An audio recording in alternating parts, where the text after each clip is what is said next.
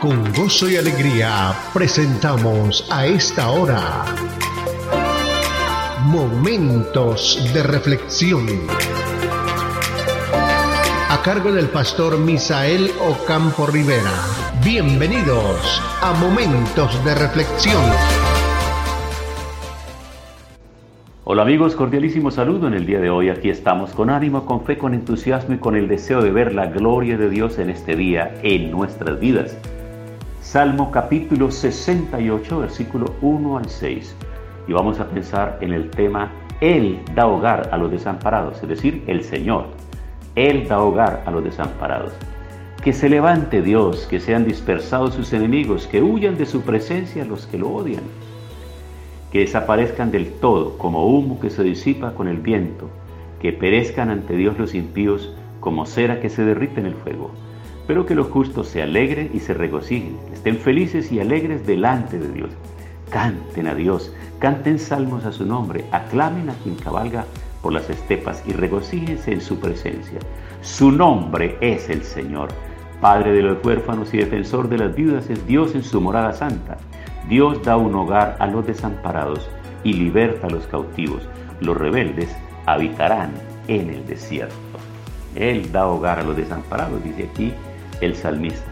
En este mundo los fuertes devoran a los débiles, como dice el dicho, pero la fuerza de Dios es vista en su cuidado por los débiles, como lo relata aquí este versículo 5. Por eso es importante que nosotros lo tengamos en cuenta, que lo leamos, que lo apreciemos, que lo creamos. Padre de los huérfanos y defensor de las vidas es Dios en su santa morada. Así que deberíamos ser conocidos por amor a los pobres y a los marginados. Esto refleja el Evangelio mismo, ya que Dios no llama a que las personas se ganen la salvación a través de la fuerza. Jesús vino en debilidad y murió por nosotros para salvar no solo a aquellos que admiten su impotencia espiritual, Dios creó a las personas para que se desarrollaran mejor en sus familias. Por eso Génesis en el capítulo 2, versículo 21 al 25, encontramos nosotros cómo ahí Adán está feliz y agradecido de lo que Dios ha hecho, de la maravilla, esa maravilla, maravilla extraordinaria que Dios estaba entregando a Eva, su mujer.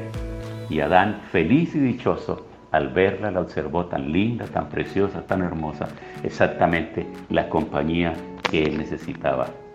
Pero es que es necesario para los cónyuges, para los padres para los hijos que esta familia de Dios, que esta familia pueda acercarse a Dios, que esta familia se acerque al cuerpo de Cristo que es la iglesia y que unidos en espíritu, en amor, en buenas relaciones, podamos ir proveyendo padres, madres, hermanos, hermanas e hijos para aquellas personas desamparadas. Tenemos que ayudarnos unos a otros. Ustedes yo creo que se han dado cuenta que en el momento de la calamidad son precisamente los que menos tienen los que se mueven a ayudar a aquellos que están en calamidad. ¿Y sabe por qué? Porque lo entienden, porque comprenden, porque se colocan en los zapatos, como se dice, en los zapatos del otro y saben. Aquellos que han pasado hambre, que han pasado enfermedad, que han pasado necesidad, que han pasado desnudez, que han pasado esclavitud, que han pasado maltrato y angustia, sienten eso cuando ven a otros en las mismas condiciones porque ellos ya lo han vivido. Por eso nosotros hoy tenemos que aprender a ser solidarios con las personas, ayudar a aquellos que están en necesidad. Siempre, siempre tengo esto en mente. Cuando una persona necesitada, cuando alguien solicita ayuda, nosotros no tenemos que hacernos oídos sordos no sé cuántos de ustedes se han hecho, han hecho sordos sus oídos a una necesidad y a una petición cuando alguien les ha pedido ayuda. No lo hagan, por favor. Ustedes nunca deben cerrar su corazón y sus oídos y sus manos a la necesidad de quien solicita una ayuda. Tengan como regla en su vida siempre ayudar a quien solicita la ayuda. ¿Y saben por qué? Porque aquellas personas podrían en determinado momento ser unas personas que vienen de parte de Dios para probar tu fidelidad, para probar el manejo de tu economía, para probar cómo tú obras frente al desvalido y al necesitado. ¿Y saben por qué? Porque hay otra clase de personas que no vendrán a pedirte favor, te asaltarán, te atracarán, violentarán tus derechos, te intimidarán, entrarán en tu casa para hacer daño y despojarte de muchas cosas. Entonces yo siempre tengo en mente esto. Cuando alguien toca la ventana de mi carro, la ventanilla de mi carro para pedirme una moneda, yo puedo hacerlo, yo la doy. Cuando alguien pasa frente a mi casa solicitando una ayuda, yo lo hago, yo la doy con cariño y con amor. ¿Y saben por qué? Porque Él no está violentándome, Él está tocando mi conciencia, mi generosidad, mi amor. Porque Él es una persona desamparada que está buscando ayuda. ¿Y cuántas veces hay personas que cierran la puerta a esos miserables, a esos necesitados y a esos angustiados? Pero llegan los violentos, golpean la puerta, entran a su casa, los amarran, los amordazan, los maltratan, hasta los violan y se les llevan todo lo que tienen.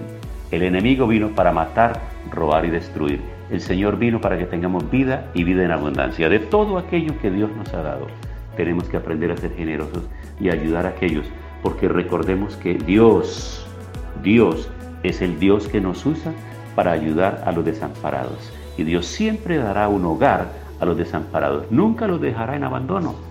Él siempre tendrá para ayudarlos. Y qué bueno que nosotros seamos esos instrumentos que Dios usa para ayudar a quienes están en necesidad. Recuerde, si alguien te pide ayuda, no cierres tus oídos, no cierres tus manos y no hagas caso omiso a esa solicitud. Por favor, responde. Quiero que oremos en el día de hoy para que el Señor nos ayude a ser generosos, a tener empatía, a ser solidarios y a mirar a aquellos que están en necesidad. Padre, hoy venimos delante de ti primeramente a darte gracias por la vida, la salud y la bendición que nos otorgas, pero también para pedirte perdón porque muchas veces pudiendo ayudar a otros, no lo hemos hecho. Hemos sido indiferentes. Tal vez leemos un mensaje y ni siquiera nos interesa el mensaje, lo que diga el mensaje. Por eso hoy pedimos que tú nos perdones y nos ayudes y que en esta semana, si tenemos la oportunidad de ayudar a alguien, lo hagamos de corazón, porque para eso tú nos has bendecido. Muchas gracias en el nombre de Cristo Jesús. Amén. Pasó nuestra cita diaria. Momentos de reflexión. Momentos de reflexión. Si este tema y la oración han sido de bendición, compártalo con sus contactos para que ellos también sean edificados.